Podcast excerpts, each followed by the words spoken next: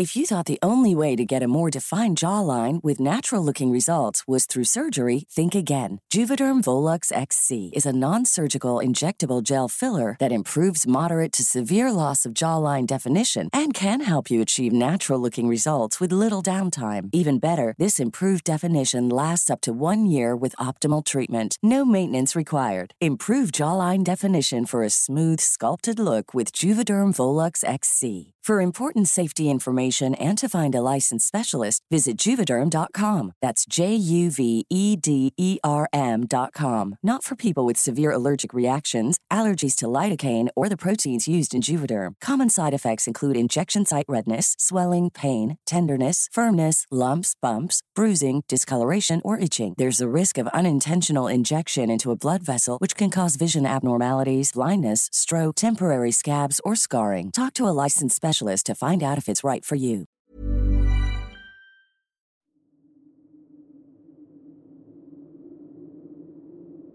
Buenas noches comunidad. Antes de empezar, los quiero invitar a seguir a Voces del Abismo en todas las redes sociales. Recuerden, su apoyo es muy importante. Igual, si tienen una historia que deseen compartir, pueden enviarla al correo vocesdelabismo.com. Todos los enlaces se encuentran en la descripción. Sin más que decir, disfruten el siguiente relato.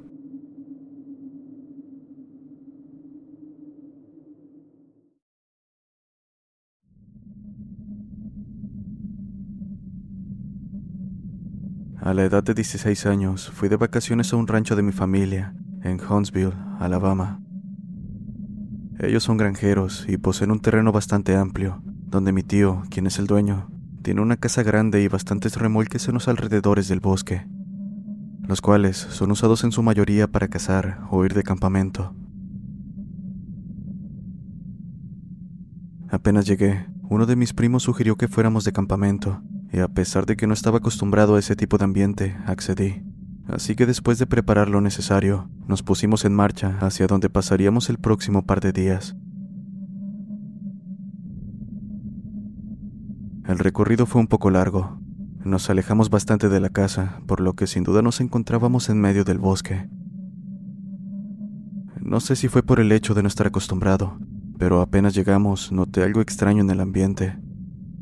El aire tenía un extraño olor a electricidad, ese que percibes cuando una tormenta eléctrica está cerca.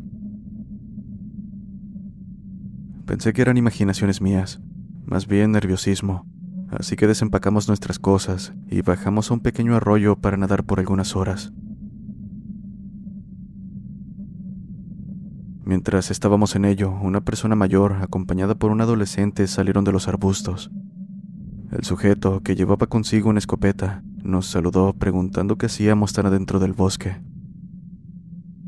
Le conté de mi tío, a quien resultó que conocía, y le expliqué que estábamos acampando. Tengan mucho cuidado, no se separen mucho. Hay un animal acechando el bosque.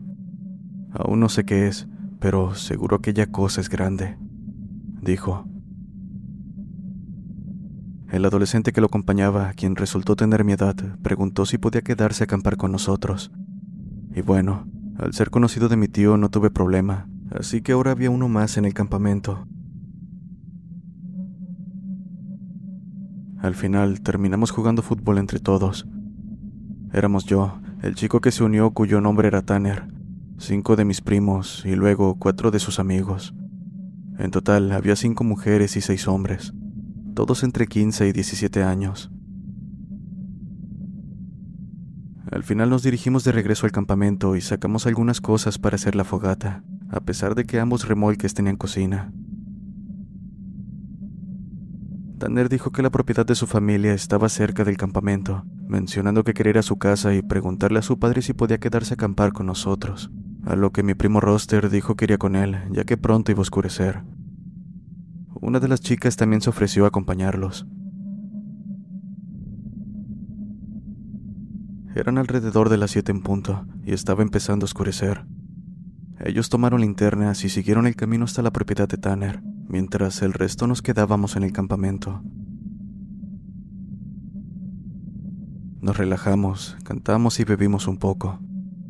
Unos 30 o 40 minutos más tarde, este olor extraño a electricidad volvió a surgir en el aire. Podíamos olerlo por encima del olor del fuego de la fogata que habíamos hecho. Era un olor realmente desagradable y cobrizo, casi como el olor que una persona tiene después de haber sangrado de la nariz. No era exactamente un olor a sangre seca, pero era un aroma muy desagradable, como metálico. Inmediatamente pensamos que se trataba de algún tipo de malfuncionamiento eléctrico, o que quizás alguien había dejado encendida una de las parrillas de los remolques. Con ello en mente buscamos, pero no encontramos nada, mientras el olor aún estaba presente. En ese momento escuchamos a alguien corriendo hacia nosotros. Se trataba de Roster, Tan y la chica que los había acompañado. Ni siquiera rompieron el paso cuando llegaron al claro donde estaba la fogata, solo continuaron corriendo a los remolques donde estábamos. Casi por inercia los seguimos resguardándonos en los remolques, y ellos no se calmaron hasta que cerramos la puerta. Incluso Roster estaba llorando. Mientras pasaba el tiempo, afuera, la fogata se estaba apagando poco a poco, por lo que mis otros primos querían salir a buscar madera en uno de los cobertizos cercanos a los remolques.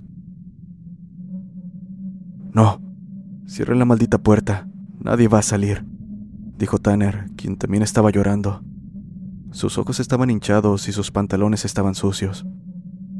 Acto seguido comenzó a explicarnos que efectivamente habían logrado llegar a su casa. Su padre dijo que sí, que podía quedarse a acampar con nosotros, pero para asegurarse de que estuvieran protegidos en el camino de regreso, les dijo que deberían llevarse uno de los rifles de caza que tenía.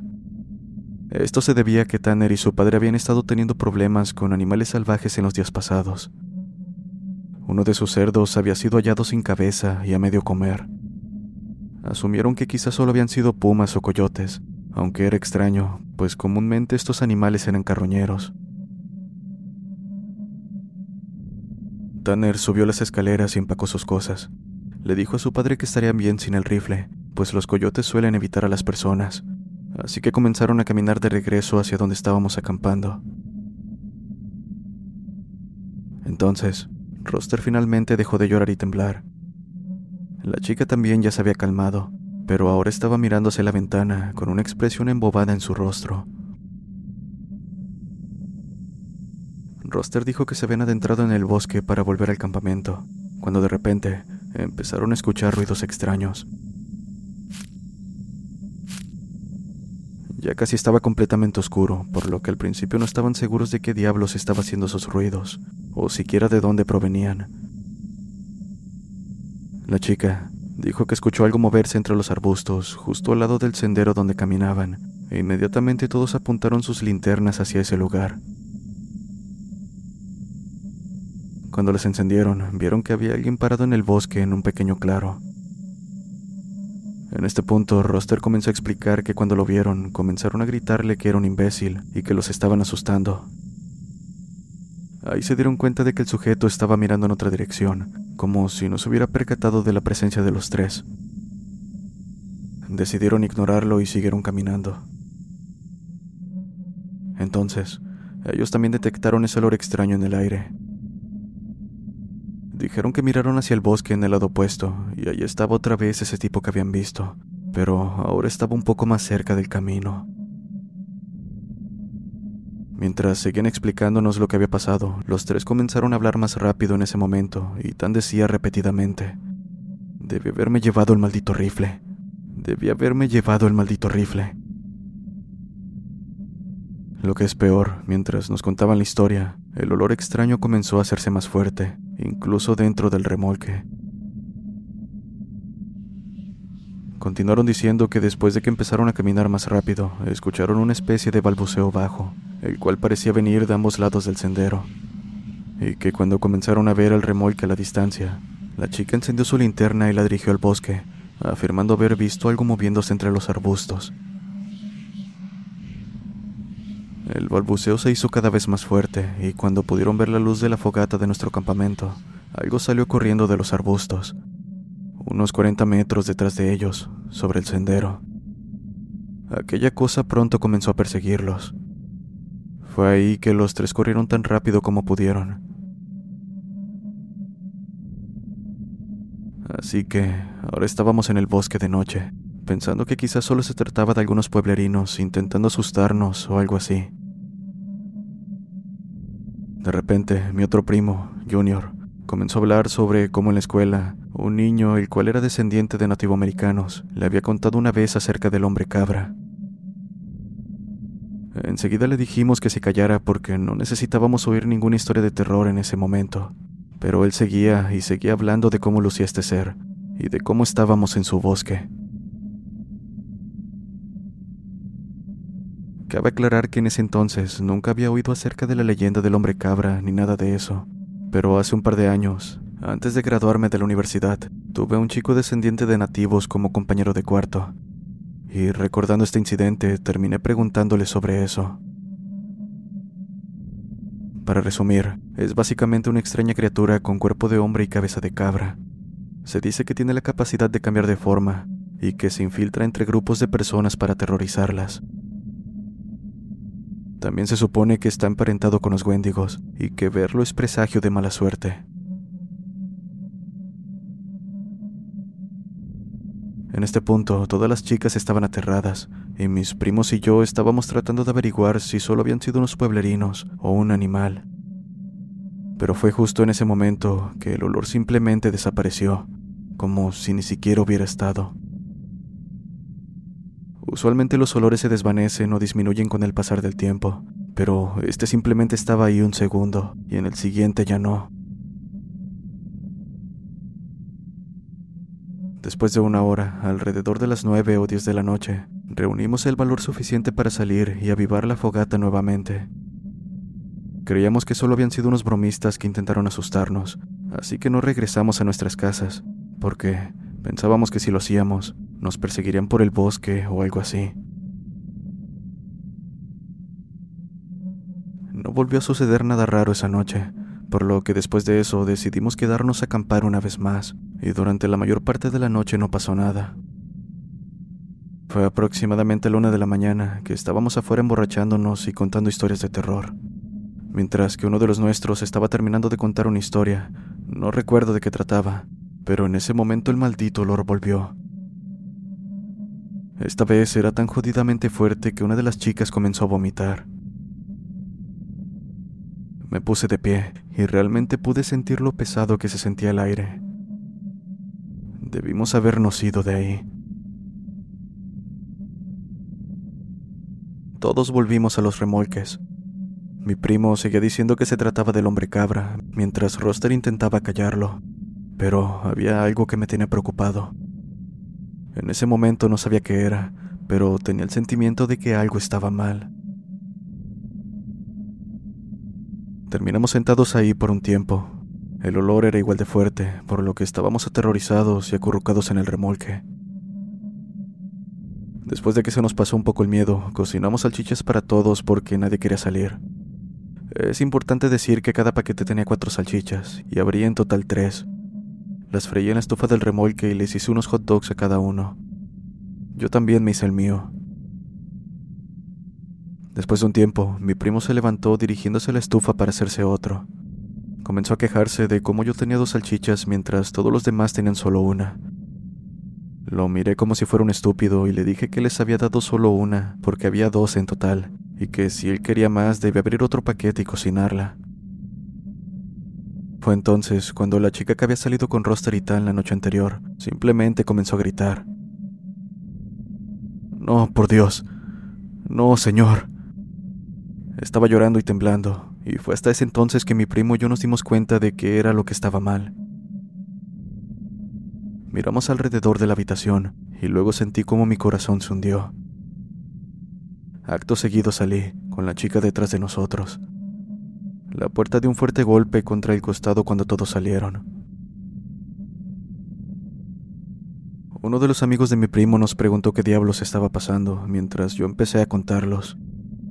Solo había once personas ahora y antes había doce en el remolque, pero como casi todos no se conocían bien, nadie había notado en todo el momento que había una persona extra. Y luego me di cuenta de que había sido en realidad esa sensación de que algo estaba mal. ¿Alguna vez les ha pasado que están en una fiesta o algún evento y se la están pasando tan bien que llegaron a ignorar cualquier cosa alrededor? En ese momento yo estaba seguro de que alguien más había estado en el remolque con nosotros y que había permanecido ahí durante al menos un maldito día, comiendo y conviviendo.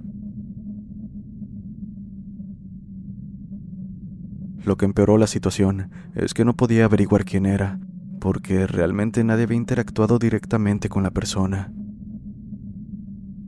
La chica siguió rezándole a Jesús mientras todos estábamos sentados afuera. Eventualmente conseguimos armarnos con unos palos grandes y regresamos, pero ya no había nadie. Contamos de nuevo y había 11 personas todavía, así que al final volvimos al remolque y cerramos la puerta. Tratamos de explicarnos a nosotros mismos qué diablos había pasado, a lo que la chica dijo que también se había dado cuenta de que había una persona extra, pero cuando ella estaba a punto de decir algo, la persona en cuestión, que estaba al lado suyo, le agarró la pierna con fuerza, se inclinó hacia ella y le dijo algo que no pudo entender. Está de más decir que en este punto nos encontrábamos bastante asustados. Al final nos acurrucamos entre todos y me quedé dormido al instante. Cuando desperté, el sol ya había salido. La mitad de las personas estaban dormidas y la otra mitad estaba empacando sus cosas. Había cuatro que no querían quedarse una noche más ahí y algunos que pensaban que solo estábamos bromeando, por lo que todavía querían quedarse una noche más. Por mi parte, simplemente quería largarme. Por cierto, el nombre de la chica era Keira, la chica a la que el hombre cabra había tocado. Ella, por supuesto, era la que más quería irse. Al final decidimos separarnos. Las personas que quisieran largarse podrían hacerlo, pero yo tenía que quedarme porque era el único que tenía las llaves de los remolques y tenía que cerrarlos.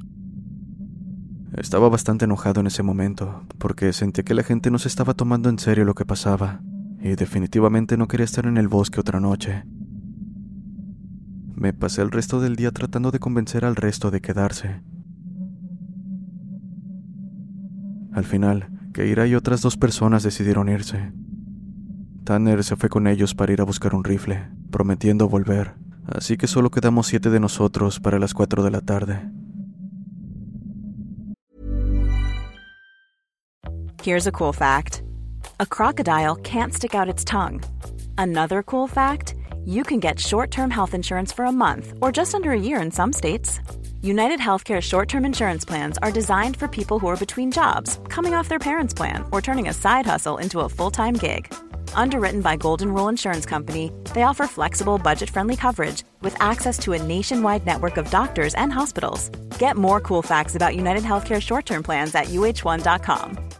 If you're looking for plump lips that last, you need to know about Juvederm lip fillers. With Juvederm Volbella XC and Juvederm Ultra XC, your lip look, whether it's subtle or bold, can last up to one full year with optimal treatment and no additional maintenance. Find a licensed specialist and see if it's right for you at juvederm.com today. That's J U V E D E R M.com. Add fullness to lips in adults over 21 with Juvederm Volbella XC or Juvederm Ultra XC. Do not use if you have severe allergies or a history of severe allergic reactions, or if you're allergic to lidocaine or the proteins used in Juvederm. Tell your doctor if you have a history of scarring or taking medicines that decrease the body's immune response or that can prolong bleeding. Common side effects include injection site redness, swelling, pain, tenderness, firmness, lumps, bumps, bruising, discoloration, or itching. As with all fillers, there's a rare risk of unintentional injection into a blood vessel, which can cause vision abnormalities,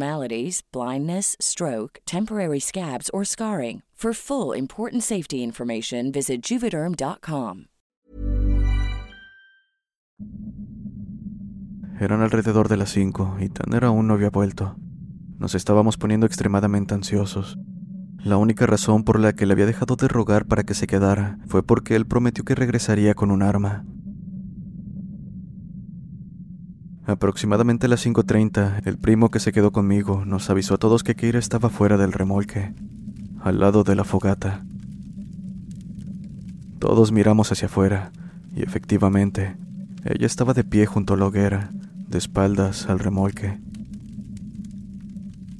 En ese momento me quedé pensando, si ella había estado tan asustada al punto de haberse ido, ¿por qué demonios había vuelto? Fue en ese momento que me llegó el desagradable sentimiento de que algo no estaba bien. Tengan en cuenta que en todo este lapso no había vuelto a percibir el olor a cobre y metal en el aire. Pues bien, fue en ese instante en que pude sentir nuevamente el olor. Muy tenue, pero podía sentirlo. Le comenté de esto a todos los que estaban con nosotros, pues eran las personas que querían quedarse en el jodido bosque, a pesar de que tuviéramos esa cosa en medio de nosotros. Como se podrán imaginar, ellos solo se rieron de mí y me preguntaron si yo había planeado todo para asustarlos y hacerles una broma. ¿Por qué diablos bromearía con algo así? Les dije con disgusto. En ese momento, una de las chicas que se quedó salió del remolque a buscar a Keira. A través de la ventana la vimos acercarse a ella y detenerse abruptamente. Pronto nos dimos cuenta del por qué lo hizo. El cuerpo de Keira comenzó a agitarse y sacudirse. No sé cómo describirlo. Parecía como si alguien de espaldas estuviera riendo a carcajadas, sin hacer ningún sonido. Fue este hecho lo que me hizo darme cuenta de que no había ningún maldito sonido en todo el bosque. Todo estaba completamente en silencio. No había sonidos de aves, ni de insectos. Este incidente ocurrió casi a finales de septiembre, por lo que aún hacía bastante calor en ese momento, y por lo general, en esa época aún se podían escuchar los graznidos de patos en los lagos, o los cantos de pájaros o ardillas peleando entre ellas. ¡Hey! Regresa de una maldita vez, le grité a la chica. Ella retrocedió y rápidamente ingresó, Cerramos todas las puertas en el remolque con excepción de una, y colocamos a un tipo en una silla para que vigilara y viera si algo extraño sucedía. Por otro lado, Geira se quedó parada afuera por otros 20 minutos más o menos. El chico que vigilaba la ventana se volteó para avisarnos que ella todavía estaba ahí, y en ese instante, algo golpeó la puerta con una fuerza tremenda. Todos saltamos del susto y comenzamos a correr aterrorizados por todo el remolque. Los golpes eran bastante ruidosos. La tensión duró hasta que una voz se unió a los incesantes golpes en la puerta. Era tan... Déjenme entrar. Dejen de bromear, por favor. Abrimos tan pronto como lo escuchamos, y en efecto era él, llevando consigo el rifle por el que había ido. Antes de cerrar la puerta dimos un vistazo afuera, solo para darnos cuenta de que no había nadie. Antes de decir palabra, Tanner comenzó a explicar que durante su regreso al campamento no le sucedió nada extraño en el bosque, pero afirmó haber visto a una chica. Eso sí, dijo que no se trataba de Keira. Cuando llegó al borde del claro, la chica se volteó hacia él con una mirada relajada y solo lo miró fijamente, siguiéndolo mientras él caminaba por el exterior del claro hacia el campamento. Dijo que no fue hasta que estuvo casi a medio camino del remolque cuando se dio cuenta de que ella se estaba acercando hacia él. La había visto por primera vez junto al fuego, y sin que él la viera moverse, se había acercado considerablemente. Dijo que simplemente corrió por el resto del camino de regreso, pensando que el remolque estaría abierto, pero cuando llegó a la puerta se topó con que estaba cerrada con llave. Comenzó a gritar cuando dio media vuelta y vio a la chica a pocos metros de ahí. Tras contar esto, Tander miró alrededor de la habitación y se puso algo pálido. Me jaló hacia un rincón y me susurró. Ya te diste cuenta que hay siete personas aquí, ¿verdad? Sentí como si mi estómago se hubiera caído al suelo. Esa cosa había estado dentro del remolque cuando estábamos decidiendo quién se iba y quién se quedaba. Y luego, cuando salimos a hablar en la mañana, esa cosa se había colado entre nosotros otra vez. Miramos por la puerta y no había nadie afuera, así que le contamos a todos preguntando cuántas personas había antes. Ocho, fue lo que dijeron todos. Bueno, ¿cuántos hay ahora? Todos hicieron el conteo y luego se dieron cuenta de que solo había siete personas en el remolque. Tanner había traído un par de cajas de municiones y su rifle. Nos dijo que logró convencer a su padre de que se las diera, tras decirle que había un animal en el bosque, pues sabía que no le daría el arma si le mencionaba al hombre cabra o algo así. Nos dijo que su primo bajaría el campamento en unas pocas horas, y que por la mañana podríamos volver a su casa y su primo nos llevaría a las nuestras. En ese momento estaba bastante aterrado, pero al menos me sentía mejor, porque ahora podríamos defendernos si la situación llegase a ponerse fea. Quiero decir, peor. En ese momento, mi primo se metió en una gran discusión con una de las chicas, porque ella estaba segura de que todo era una broma y que me estaba pasando de la raya. Él seguía diciéndole que yo no era ese tipo de persona, pero entonces dijo, bueno, ¿cómo sabemos que la chica no era solo Tanner con una peluca? O si es realmente el hombre cabra, ¿cómo podemos saber que no ha matado a Tanner, copiado su apariencia y robado su arma? En ese momento empezó una discusión entre todos, donde Tanner y yo solo pensábamos en el peligro al que nos enfrentábamos, pues estábamos seguros de que al menos una persona se estuvo metiendo en el remolque sin que lo supiéramos. Y en el peor de los casos, hay una maldita cosa en el bosque acechándonos.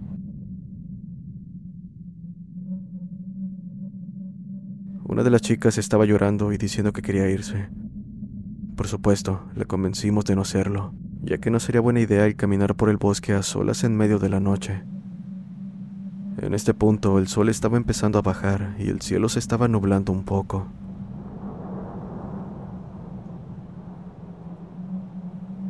Cansados, nos pusimos a comer algo y encendimos la radio, pero no pudimos encontrar una estación con música decente, así que la apagamos.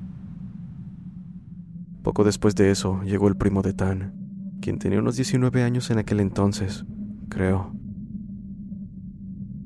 En este punto el sol estaba apenas sobre el horizonte y él llevaba una especie de linterna militar en una de sus manos y otro rifle en la otra. Se acercó al remolque y le susurramos a Tan, preguntándole si estaba seguro de que era su primo, a lo que él respondió que sí. El chico miró hacia atrás y a los lados antes de entrar. Después, nos miró a todos mostrando confusión en su rostro. ¿Dónde está su otra amiga? Pensé que nos veríamos en el remolque. ¿Es un poco lenta o algo así? preguntó. También preguntó si habíamos estado cocinando carne cruda, porque olía sangre por todo el sendero. Ignoramos el miedo que sentimos al escucharlo, para preguntar sobre a qué chica se refería. Entonces nos explicó que había llegado por el mismo sendero que llegó Tanner y que en el camino vio una de nuestras amigas parada en medio del sendero. Le preguntó varias cosas, pero ella solo se le quedó viendo. Después le sonrió y comenzaron a caminar juntos. Parecía que ella no agarraba el ritmo de la caminata y se quedaba atrás, así que le preguntó si estaba lastimada o si necesitaba ayuda, pero ella solo lo miraba. Eventualmente llegaron a una parte donde el camino se curva. Volteó para ver si la chica estaba bien y de pronto ya no estaba. Asumió que había tomado algún atajo hacia el remolque y continuó su camino. Lo interrumpimos para contarle todo lo que nos había ocurrido hasta ahora, casi esperando que dijera que estábamos bromeando. Pero él solo nos escuchó y luego se sentó en uno de los sillones. Después nos dijo que como la chica se atrasaba mucho, decidió caminar de manera que ella estuviera frente a él, pero sin importar qué tan lento caminara, ella siempre parecía atrasarse.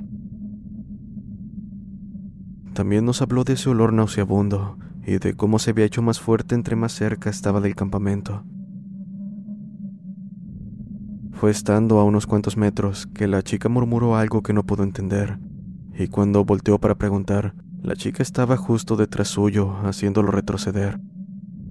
Ahí fue cuando preguntó si estaba bien y si necesitaba que la llevara al remolque. Trató de tomarla de un hombro, pero, según sus palabras, no debió medir bien la distancia, porque le pasó de lado, como si ella se hubiera movido mientras él seguía viendo fijamente. En este punto sabíamos que lo que pasaba era real, a menos que Tan nos estuviera jugando una broma, lo cual podíamos decir que no era el caso, porque él casi se estaba orinando en sus pantalones. Apenas se hizo el silencio, ambos cargaron sus rifles, comimos un poco más y nos quedamos sentados hasta cerca de las once. Hasta el día de hoy, cada vez que recuerdo este incidente, realmente le pido a Dios que todo haya sido una broma que mis primos me jugaron. Nunca le revelé a nadie este incidente y nunca lo haré, así que cargaré con esto por el resto de mi vida. Pasadas las once de la noche, el hedor a cobre se transformó en un desagradable olor a sangre real, como si alguien estuviese hirviendo sangre humana en una olla o se estuviera pintando el pelo con sangre. Tan y su primo, Riz, se levantaron al instante y tomaron los rifles. En ese momento algo dio un pequeño golpe a la puerta y luego escuchamos algo. Una voz. Era una voz extraña. Sonaba como esos videos en YouTube de gatos supuestamente hablando. Pero aquella voz también se escuchaba entrecortada y extrañamente inhumana.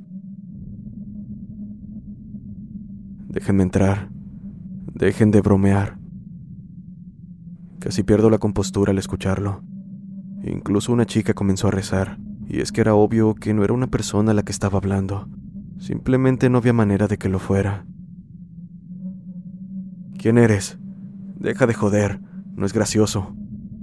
Gritamos un par de veces, pero esa cosa seguía diciendo. Ábranme. Déjenme entrar. Lo hizo durante casi 15 minutos. Después de un momento, el olor desapareció por un tiempo, y durante la siguiente hora más o menos, podíamos escuchar algo arrastrándose por el bosque. Cada par de minutos volvía a la puerta y decía algo.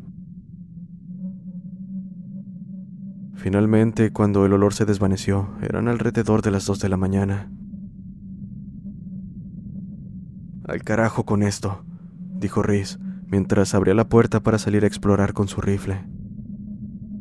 Dio un disparo al aire mientras gritaba, En el nombre de Jesucristo, vete. Disparó dos veces más, y justo en ese instante, desde el bosque, justo contra el río, escuchamos un sonido similar a alguien gritando. Rápidamente el grito se hizo más fuerte y sonaba casi como una mujer y un gato a la vez, mientras algo se movía entre los arbustos. En verdad, nunca había escuchado algo como eso. Al final, Riz disparó contra los árboles y luego comenzó a retroceder hacia el remolque. Cerramos la puerta con llave y podíamos escuchar a la criatura gritando. Riz dijo que al disparar algo salió de los arbustos, cayendo al suelo y arrastrándose lentamente hacia el remolque. En resumen, así fue como siguió la noche. Esa cosa estuvo gritando casi por dos horas, mientras escuchábamos cómo andaba por los alrededores. Nunca regresó a acercarse al remolque, por lo que al final todos nos dormimos. Tanner se había sentado en una silla mirando hacia la puerta con su rifle, Nadie más escuchó o vio aquello, pero me contó dos días después, cuando nadie más estaba, que esa noche estaba cabeceando en la silla cuando los gritos terminaron. Casi se había quedado dormido cuando vio a alguien salir del baño y acostarse en el suelo. Pensó que era alguno de nosotros y siguió cabeceando. Luego sintió que algo no estaba bien, así que mientras hacía el dormido nos contó. Había una persona más en el remolque, Dice que no quiso dispararle a esa maldita cosa porque temía que nos asesinara a todos o que Riz se despertara y nos termináramos disparando.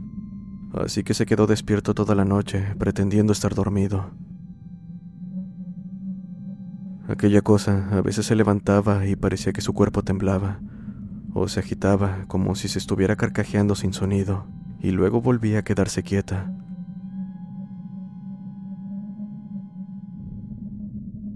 Cuando despertamos, me di cuenta de que Tanner estaba algo inquieto y evitaba vernos.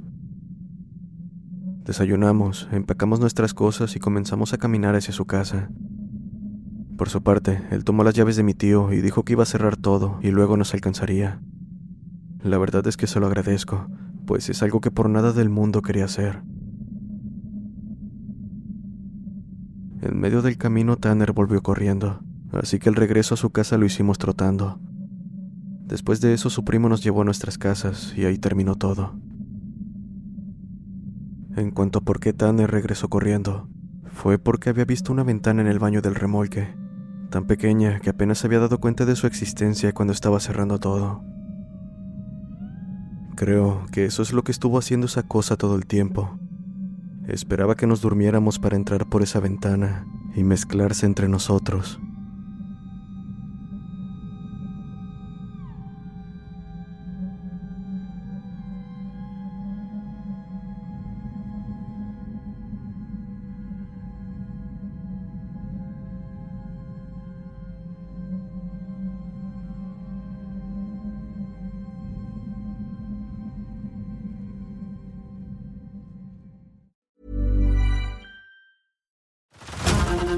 To Hulu this March, where our new shows and movies will keep you streaming all month long. Catch the acclaimed movie All of Us Strangers, starring Paul Mescal and Andrew Scott.